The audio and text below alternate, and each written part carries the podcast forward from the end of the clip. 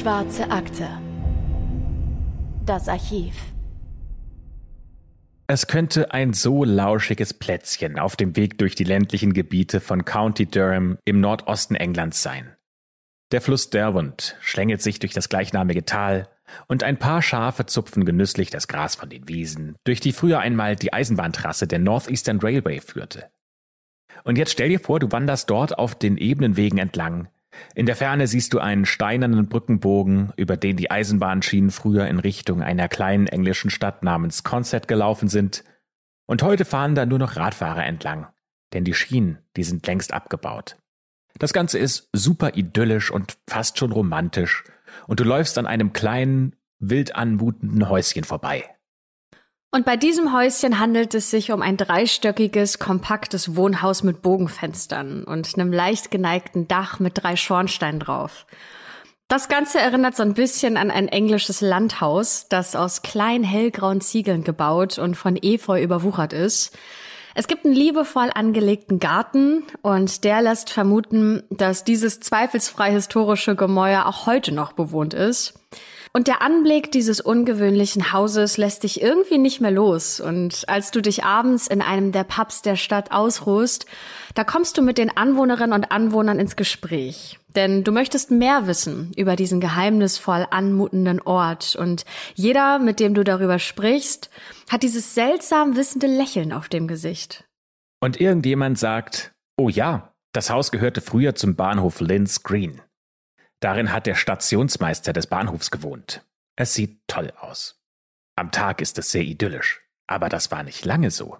Es stand lange Zeit leer und drohte zu verfallen. Und wahrscheinlich, wenn dir jemand sowas erzählt, dann fragst du nach. Und jemand anderes steigt mit in dieses Gespräch ein und sagt, oh ja, es heißt, dort spukt ein Geist mit einer Laterne in der Hand. Und wahrscheinlich klingt das eher wie so ein Scherz oder so eine Geschichte, die man Leuten erzählt, die hier vorbeikommen und nach dem Haus fragen, aber die Gesprächspartner, die schütteln den Kopf, die meinen das tot ernst. Und jemand Drittes sagt, kein Spaß. Bei Nacht war es lange Zeit sehr gruselig dort. Finster. Keine Menschenseele in der Nähe. Und dort war es auch, wo bis heute einer der mysteriösesten Morde in ganz England geschehen ist. Und mit dieser mysteriösen Stimmung begrüßen wir euch zu einer neuen Folge der Schwarzen Akte. Wie immer mit dabei die Stimme von Christopher Bücklein. Und natürlich Anne Lugmann. Schön, dass ihr mit dabei seid. Und wir entführen euch heute in ein Setting, das ihr wahrscheinlich schon aus hunderten Romanen kennt. Wir sind in England, äh, in wunderschöner, idyllischer Landschaft. Und das Verbrechen, über das wir heute erzählen werden, das findet im Nordosten England statt. Genauer gesagt in dem Gebiet Durham, das schon fast an Schottland angrenzt. Und für diesen Fall, den wir euch heute erzählen, müssen wir einige Jahre zurückgehen. Der spielt nämlich im Jahr 1911 und am Ende der Folge werdet ihr verstehen, warum viele Menschen diesen Ort auch heute noch nachts meiden.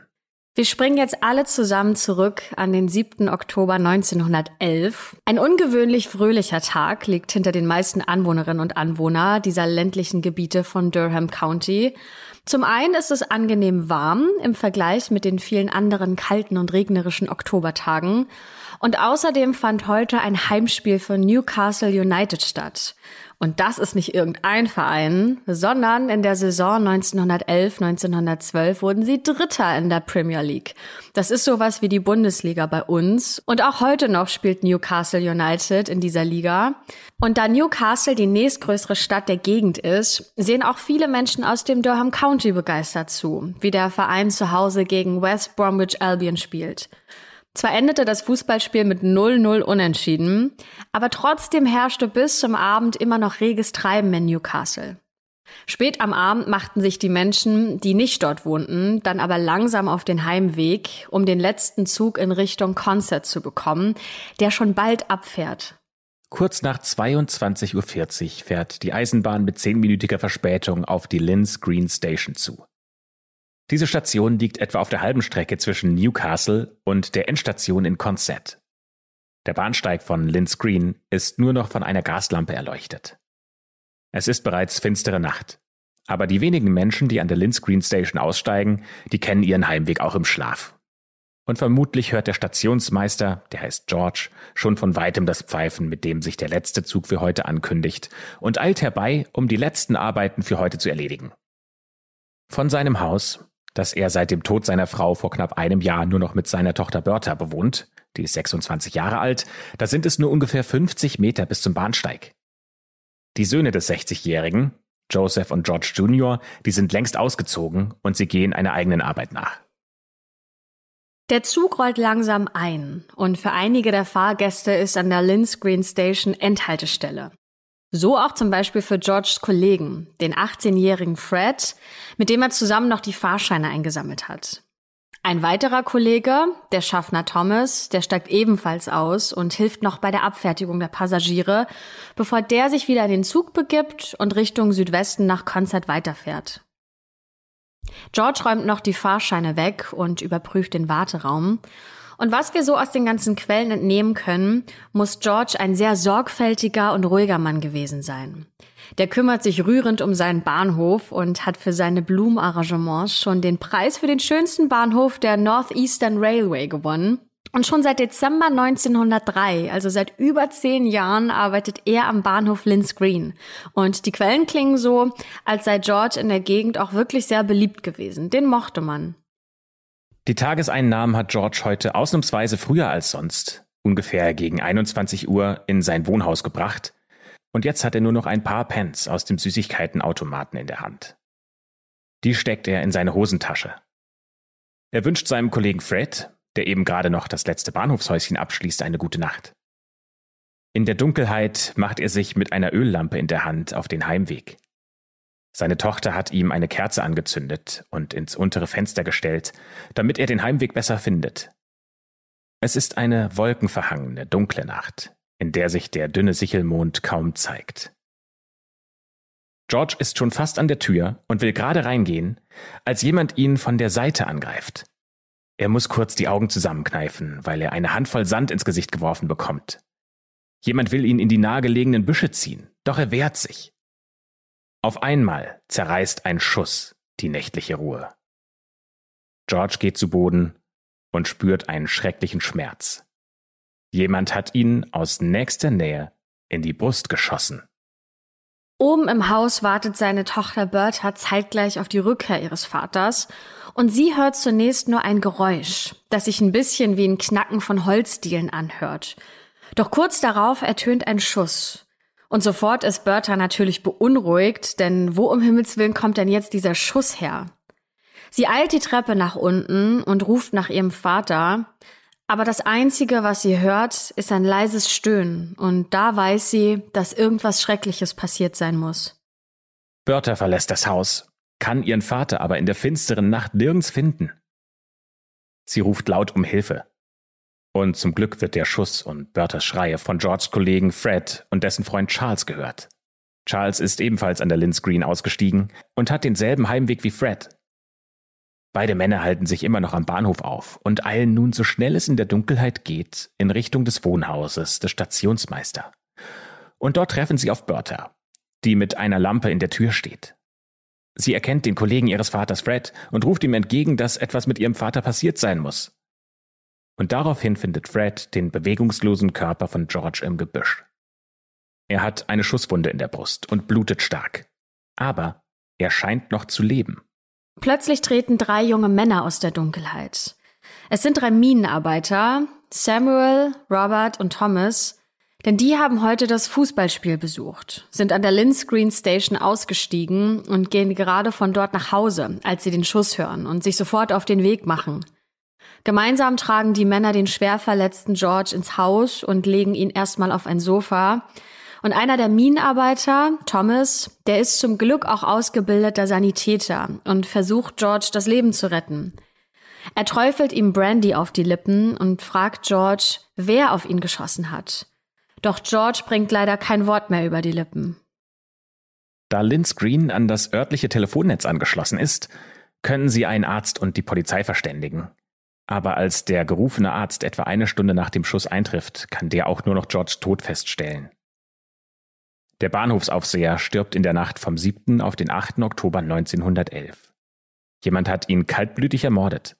Und das, obwohl er anscheinend keine Feinde hatte. Noch in derselben Nacht treffen Georges Sohn Joseph und die alarmierte Polizei ein, und die Polizisten durchsuchen bis in die späten Morgenstunden jeden kleinsten Winkel des Bahnhofsgeländes und weiten ihre Suche mit dem anbrechenden Tageslicht auch auf die angrenzenden Waldgebiete aus. Doch der Täter oder die Täterin ist spurlos verschwunden. Und wahrscheinlich war er oder sie mit der örtlichen Umgebung am Linsgreen Bahnhof vertraut und konnte sich deswegen sehr schnell vom Tatort entfernen, um zwischen den Bäumen der unbewohnten Landschaft unterzutauchen. Obwohl die Polizei sehr schnell handelt und wirklich alles absucht und alles tut, um diese Tat aufzuklären, bleibt der Täter verschwunden. Ihr könnt euch vielleicht vorstellen, wie es in Linz Green am Anfang des 20. Jahrhunderts ausgesehen hat. Das heißt also, die einzelnen Dörfer waren weit auseinander und dazwischen gab es nichts als Wald und Wiesen und eine Eisenbahnstrecke, die die einzelnen Dörfer und Städte miteinander verbunden hat. Und deshalb ist es verständlich, dass die Polizei, obwohl sie sich dort sehr gut auskennt, es doch schwer hat, den Verbrecher zu finden. Denn dieser hat sich wahrscheinlich unmittelbar nach der Tat zurückgezogen und hatte dadurch einen erheblichen Vorsprung vor ihnen. Und auch wenn dieser Fall zunächst unlösbar scheint, so gibt es doch immerhin ein paar Anhaltspunkte und Theorien. Wir gehen deswegen jetzt also zurück nach England ins Jahr 1911. Nach dem Tod des Stationsmeisters George ist in der Gemeinde Durham nichts mehr so wie vorher. Ein Mörder ist auf freiem Fuß und der versetzt die Bevölkerung in Angst und Schrecken. Und als ein neuer Tag anbricht, findet man die ersten Spuren. An der Stelle, an der George erschossen wurde, liegt ein Stück Stoff, das möglicherweise dafür verwendet werden sollte, um George zu knebeln. Es ist dreckig und sieht so aus, als ob es nicht oft gewaschen wurde. Es ähnelt einem alten Kissenbezug. Außerdem findet man einen Beutel mit Sand am Tatort und Sand in den Kleidern des Toten was darauf hinweist, dass der Täter seinem Opfer den Sand zuerst ins Gesicht geworfen hat, wahrscheinlich um ihm die Sicht zu nehmen. Da George nicht unmittelbar vor der Haustür, wo ihn seine Tochter Bertha bereits gehört hatte, erschossen wurde, geht die Polizei davon aus, dass er sich gewehrt haben muss, bevor der Schuss fiel.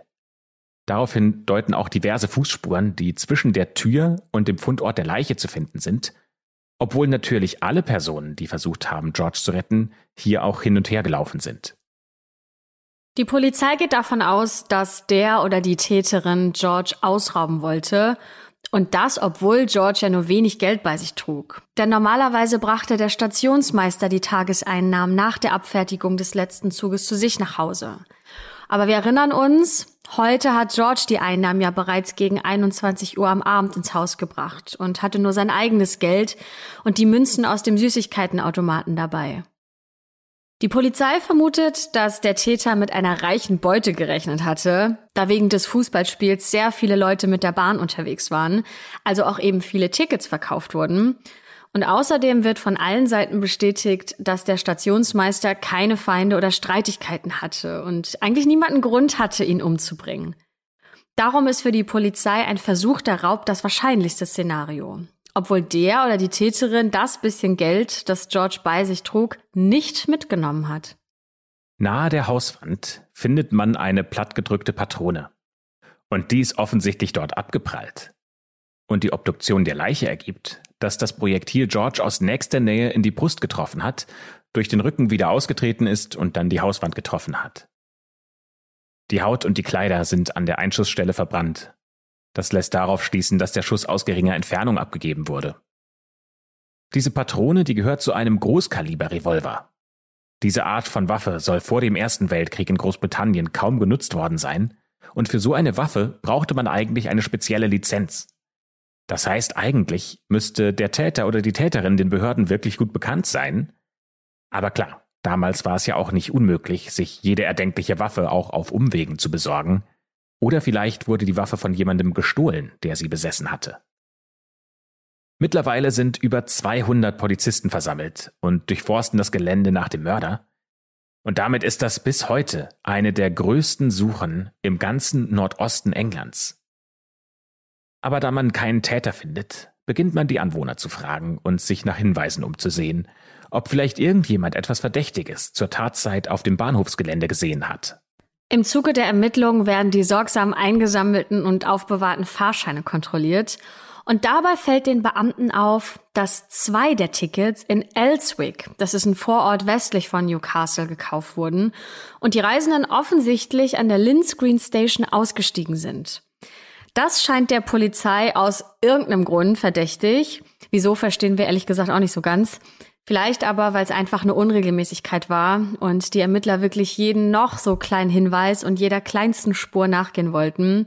Denn ja, die meisten Leute sind zwar von Newcastle Zentrum nach Linz Green gereist, aber es gibt auch gute Gründe, aus Elswick nach Linz Green zu fahren.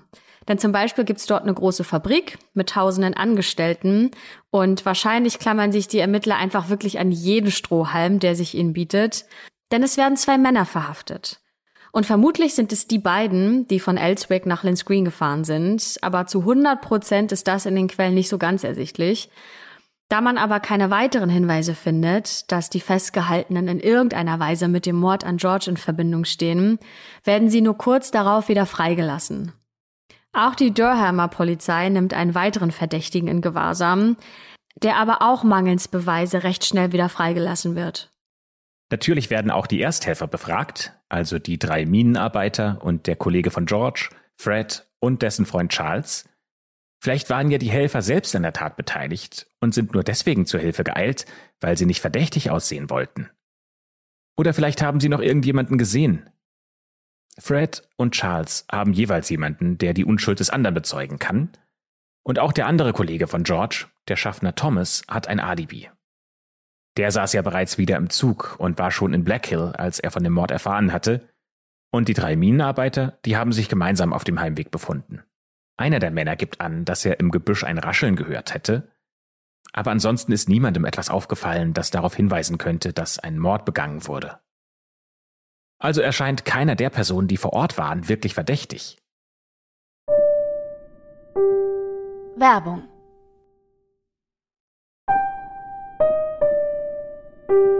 Werbung Ende. Am Dienstag, den 10. Oktober 1911, wird George beerdigt. Sein Sarg wird zunächst vor seinem Haus auf zwei Stühlen aufgebahrt, nur ein paar Meter von dem Ort entfernt, an dem er erschossen wurde. Anschließend wird sein Sarg von vier anderen Bahnhofsaufsehern auf den Friedhof der St. James Kirche getragen. Und laut dem lokalen Historiker Terry Middleton folgen hunderte Trauernde dem Sarg. George muss sehr beliebt gewesen sein. Und alle wollen wissen, wer hat diesen Mann, der so beliebt ist, ermordet? Ja, unterdessen ist die Polizei noch immer auf der Suche nach einem Täter. Es wird zum Beispiel ein Brunnen trockengelegt und die nahe Umgebung, also der Bahnhof, die umliegenden Häuser, die Waldstücke und auch ein Fluss in der Nähe, die werden systematisch durchkämmt.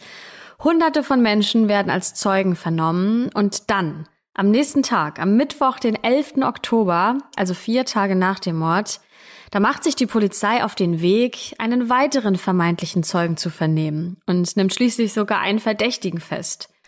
Und bei diesem Verdächtigen handelt es sich um den 26-jährigen Samuel, der noch bei seinen Eltern im östlichen Ende von Newcastle wohnt.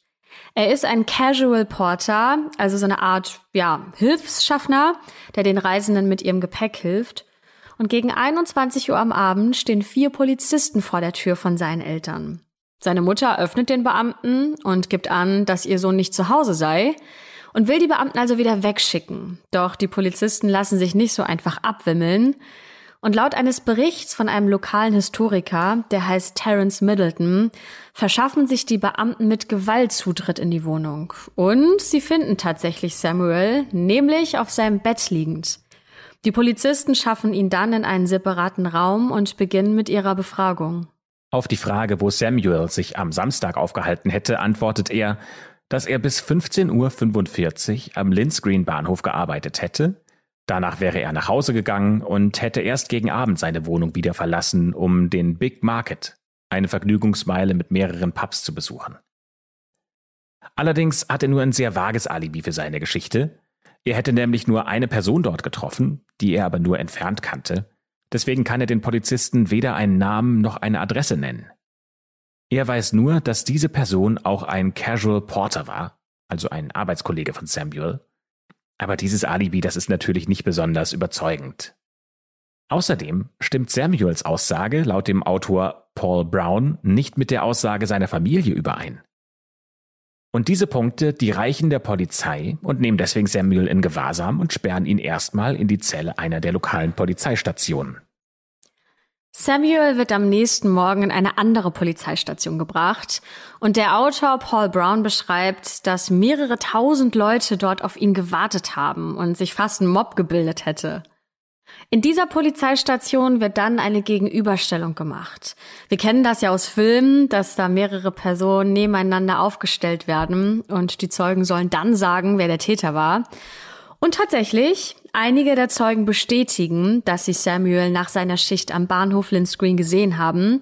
Und das war ungefähr zu der Zeit, als der letzte Zug aus Newcastle einfuhr. Also kurz bevor George erschossen wurde. Naja, und ob diese Zeugenaussagen jetzt von der Schuld von Samuel überzeugen, ich weiß es nicht. Laut dem lokalen Historiker Terry Middleton waren sich drei von vier Zeugen sicher, und der vierte meinte nur, dass es durchaus Samuel gewesen sein könnte. Aber es war ja schon tiefe Nacht und da jemanden wiederzuerkennen, das ist natürlich ziemlich schwierig. Der Autor Paul Brown spricht übrigens nur von zwei Zeugen, die Samuel erkannt haben und sagt, die Namen dieser Zeugen, die wären nie festgehalten worden. Vermutlich ist da im Laufe der Jahre viel verloren gegangen, aber wegen dieser Aussagen von Samuel als Mörder zu sprechen, so weit wollen wir dann doch nicht gehen selbst wenn er zur fraglichen Zeit dort gewesen sein sollte, heißt es ja nicht gleich, dass er auch der Mörder sein muss. Vor allem, weil Samuel selbst sagt, I have done no harm. I can bring plenty of witness to show where I was on Saturday night. Samuel sagt, er habe keine Schuld und er hätte sogar Zeugen, die das bestätigen können, wo er in der fraglichen Zeit gewesen war. Ein leitender Beamter der Polizei erwidert allerdings, dass Samuel genug Zeit gehabt hätte, ein vernünftiges Alibi zu nennen, aber er hätte es nicht getan. Deswegen wird Samuel trotz dieser dünnen Beweislage noch am selben Abend des Mordes angeklagt und kommt erstmal für eine Woche in Untersuchungshaft. Und noch krasser ist, dass Samuel sich natürlich einen Anwalt nimmt und der spricht dann auch mit dem zuständigen Polizisten. Und dabei findet der Anwalt heraus, dass Samuel noch gar nicht seine Rechte vorgelesen wurden. Und auch das kennt man ja vielleicht aus Filmen. Da wird ja oft gesagt, Sie haben das Recht zu schweigen. Alles, was Sie sagen, kann und wird vor Gericht gegen Sie verwendet. Und weil Samuel nie in dieser Form über seine Rechte aufgeklärt wurde, dürfen seine Antworten bei der Befragung vor Gericht gar nicht gegen ihn verwendet werden. Aber immerhin sind Fotografen bei den Verhandlungen ausgeschlossen und der Autor Paul Haslop beschreibt, dass es der Polizei sehr wichtig war, dass keine Fotos oder Zeichnungen von Samuel öffentlich gemacht werden. Denn so soll verhindert werden, dass mögliche weitere Zeugen meinen, Samuel zu erkennen, nur weil sie aber sein Foto in der Zeitung gesehen haben und glauben, ihn zu erkennen. Am 19. Oktober geht die Verhandlung gegen Samuel in Newcastle weiter. Die Polizei hat in der Zwischenzeit keine weiteren Beweise gefunden und darf die Aussagen, die Samuel bisher gemacht hat, ja nicht vor Gericht verwenden. Trotzdem beschließt das Gericht in Newcastle, die Verhandlung ein weiteres Mal zu vertagen. Am 8. November soll es weitergehen. Und die ersten Personen, die an diesem Tag ihre Aussage machen, das sind der Gerichtsmediziner und der Arzt, die den Tod von George erklärt hatten. Und einen Tag später wird dann Samuel in den Gerichtssaal geführt. Und in diesem Prozess sieht dann die Polizei ein, dass sie keine guten Beweise haben und sie müssen die Anklage tatsächlich fallen lassen. Samuel war über vier Wochen lang in Untersuchungshaft, hat all seine Ersparnisse für die Anwälte aufgebraucht und wird jetzt trotz seiner Freilassung für immer mit diesem Verbrechen in Verbindung stehen. Und das ist schon krass, wenn man sich das mal überlegt. Also da ist jemand freigesprochen und trotzdem ist sein ganzes Leben ruiniert. Und vor seiner Verhaftung hatte er 19 Pfund gespart. Das entspricht heute immerhin ungefähr einem Wert von 2200 Euro. Und damit wollte er sich eigentlich ein Pferd und einen Karren kaufen, um dann zukünftig Gemüse in der Stadt zu verkaufen und dadurch sich und seine Mutter zu ernähren. Am Ende musste er sich noch sogar drei Pfund bei seinem Bruder leihen, um davon die Anwaltskosten bezahlen zu können. Und sein Anwalt, der hat ja auch auf einen Schadensausgleich geklagt, aber das wurde vom Gericht abgewiesen. Samuel hat nichts behalten, der ist pleite geworden. Und er hat jetzt sogar noch einen schlechten Ruf, weil sein Name damals in allen Medien genannt wurde. Und während Samuel im Gefängnis sitzt, ist die Polizei nicht untätig, sondern die ermittelt weiter. Am 14. Oktober wird zum Beispiel nach einem anderen Verdächtigen gefahndet, der obdachlos gewesen sein soll und schon öfter in der Gegend gesehen wurde. Vielleicht hat der ja was mit der Tat zu tun oder vielleicht hat er irgendwas gesehen. Aber diese Person, die ist nicht auffindbar. Nach Samuels Freilassung sucht die Polizei also weiter fieberhaft nach einem Täter oder nach einer Täterin und wird bei einem Waffenschmied in Newcastle fündig. Und der gibt an, dass am Tag des Mordes, so gegen 14, 15 Uhr, ein junger Mann eine Kiste mit Munition für einen Großkaliber-Revolver gekauft hat. Und die verkaufte Munition und die abgefeuerte Patrone stimmen überein. Mithilfe der Zeitung wird eine Personenbeschreibung rausgegeben und die klingt ungefähr so. Gesucht wird ein 20 bis 22-jähriger Mann. Dunkler Teint, glatt rasiert, circa 5,5 Fuß, also um die 1,70, groß, breitschultrig, ansonsten von normaler Statur. Der Verdächtige läuft leicht gebückt. Die Polizei setzt sogar eine Belohnung in Höhe von 100 Pfund aus für die Person, die einen Hinweis liefern kann. Das entspricht heute ungefähr 11.700 Euro. Und tatsächlich wird kurz darauf ein junger Mann verhaftet, auf den diese Beschreibung zutrifft und der in den letzten Wochen häufiger beobachtet wurde, in der Gegend umherzustreifen. Doch als die Polizei eine Gegenüberstellung in die Wege leitet, kann dieser Verdächtige nicht eindeutig identifiziert werden und wird deshalb schließlich freigelassen. Im Januar 1912 erhält die Polizei dann einen weiteren Hinweis, denn anhand der herausgegebenen Beschreibung wird ein weiterer Verdächtiger gemeldet, der in der Nähe von Otterburn arbeitet. Die Polizei schickt also einen Beamten dorthin, doch als der Polizist den angegebenen Ort erreicht, ist der Verdächtige bereits verschwunden. Anwohner haben ihn beobachtet, wie er in Richtung der schottischen Grenze geflüchtet ist und die Polizei verfolgt seine Spur dann auch, sogar bis nach Schottland und dann nach England zurück. Und im Februar können sie den Verdächtigen, der heißt John, tatsächlich festnehmen. Aber es wird schnell klar, John hat mit diesem Mord an George in Linscreen nichts zu tun. Der ist nur vor der Polizei geflüchtet, weil er wegen Trivialitäten von der Yorkshire Polizei gesucht wurde. Die Polizei hat also wieder Wochen damit verbracht, den falschen Mann zu jagen. Und so geht die Zeit ins Land. Im Laufe der nächsten Monate und Jahre gehen die Ermittler immer wieder der einen oder der anderen Spur nach, aber keine davon führt zu dem wahren Mörder von George. Zum Beispiel erhält im Jahre 1927, ganze 16 Jahre nach dem Mord, Scotland Yard in London ein anonymes Schreiben. Darin behauptet der Absender, dass ein Mann, der in Pollokshaws in Glasgow lebt, nochmal frischen Wind in den Fall bringen würde. Und die Adresse dieses Mannes, die ist mit in diesem Brief dazu geschrieben. Scotland Yard übergibt den Fall an die Glasgower Polizei, die den Angeschuldigten aufsucht und feststellt, dass auch dieser Mann keine Ahnung hat, was in dieser Nacht an der Linz Green Station passiert ist und offensichtlich zum Tatzeitpunkt in Schottland gewesen ist. Als das rauskommt, kommentiert die Scottish Sunday Post, der Mord am Linz Green Bahnhof bleibt weiterhin ein ungelöstes Rätsel. Ja, und ein ungelöstes Rätsel ist der Fall von George und dem Bahnhof Linz Green auch heute leider immer noch. George Tochter Bertha forderte schon im Dezember 1911 von der Northeastern Railway Gesellschaft einen finanziellen Ausgleich, und zwar von 300 Pfund. Das entspricht heute ungefähr 35.000 Euro. Und Berthas Anwalt gab an, dass sie als unverheiratete Frau vollständig vom Lohn ihres Vaters abhängig ist. Und der Richter, der spricht ihr das Geld auch zu und danach hat Bertha das Haus am Bahnhof von Linscreen verlassen. Das Haus steht allerdings noch heute.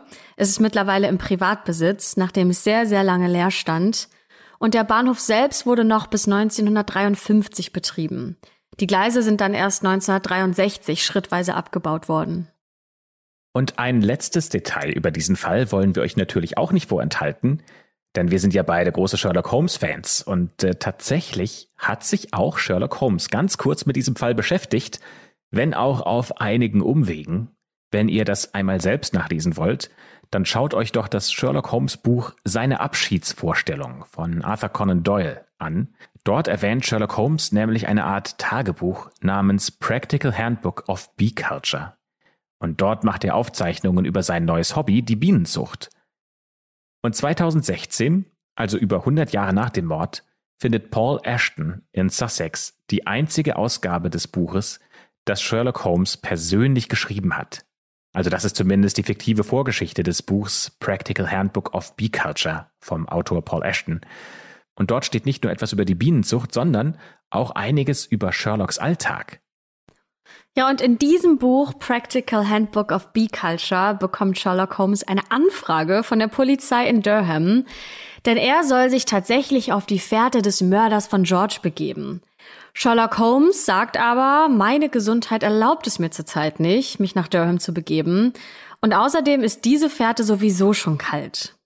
Also selbst der berühmteste Detektiv aller Zeiten glaubt nicht, dass er diesen Fall lösen kann. Aber wir finden es trotzdem spannend, dass Paul Ashton genau diesen Mord an George auch über nach 100 Jahren noch aufgegriffen hat. Also auch wenn dieser Fall nie gelöst werden wird, vergessen wird man George wahrscheinlich nie. Auch heute kursieren noch einige Gerüchte über eine große Gestalt mit einer Laterne, die um das alte Wohnhaus von George umherstreicht. Der Host von Dead Air hat über den Fall auch berichtet und ist sogar nach Linz Green gereist, um sich den alten Bahnhof und das Haus von George mal genauer anzuschauen und vielleicht auch den berüchtigten Geist zu sehen, und die Folge haben wir euch in der Beschreibung verlinkt, damit ihr euch das selbst anschauen könnt. Und ihr könnt ja seine ganze Reise mitverfolgen. Er war nämlich um ungefähr 23 Uhr am 7. Oktober 2014 vor Ort. Also ganz genau 103 Jahre, nachdem George erschossen wurde. Der Host beschreibt, dass er zwar keine Angst verspürt hat, aber irgendwie ist eine gewisse Traurigkeit in ihm aufgekommen. Und äh, mit der Hintergrundgeschichte im Hinterkopf, da kann man an diesem Ort das ja auch irgendwie nachvollziehen. Aber der Host sagt, einen Geist mit einer Laterne, den hat er nicht getroffen. Und jetzt liegt es an euch zu entscheiden, was denkt ihr über diesen Fall? Hat möglicherweise Samuel George ermordet? Oder ist es doch dieser obdachlose Mann, den man nie gefunden hat? Oder konnte sich die Person in Glasgow, deren Adresse an die Polizei weitergeleitet wurde, einfach nur so gut rausreden, dass man die Lüge nie aufgedeckt hat? Das wollen wir natürlich gerne von euch wissen. Schaut dazu auf Instagram. Unseren Kanal findet ihr unter dem Namen Schwarze Akte. Da diskutieren wir gerne mit euch, lesen alle eure Nachrichten und freuen uns natürlich auch, wenn ihr nächste Woche wieder mit dabei seid, hier in der Schwarzen Akte. Bis dahin wünschen wir euch eine schöne Zeit.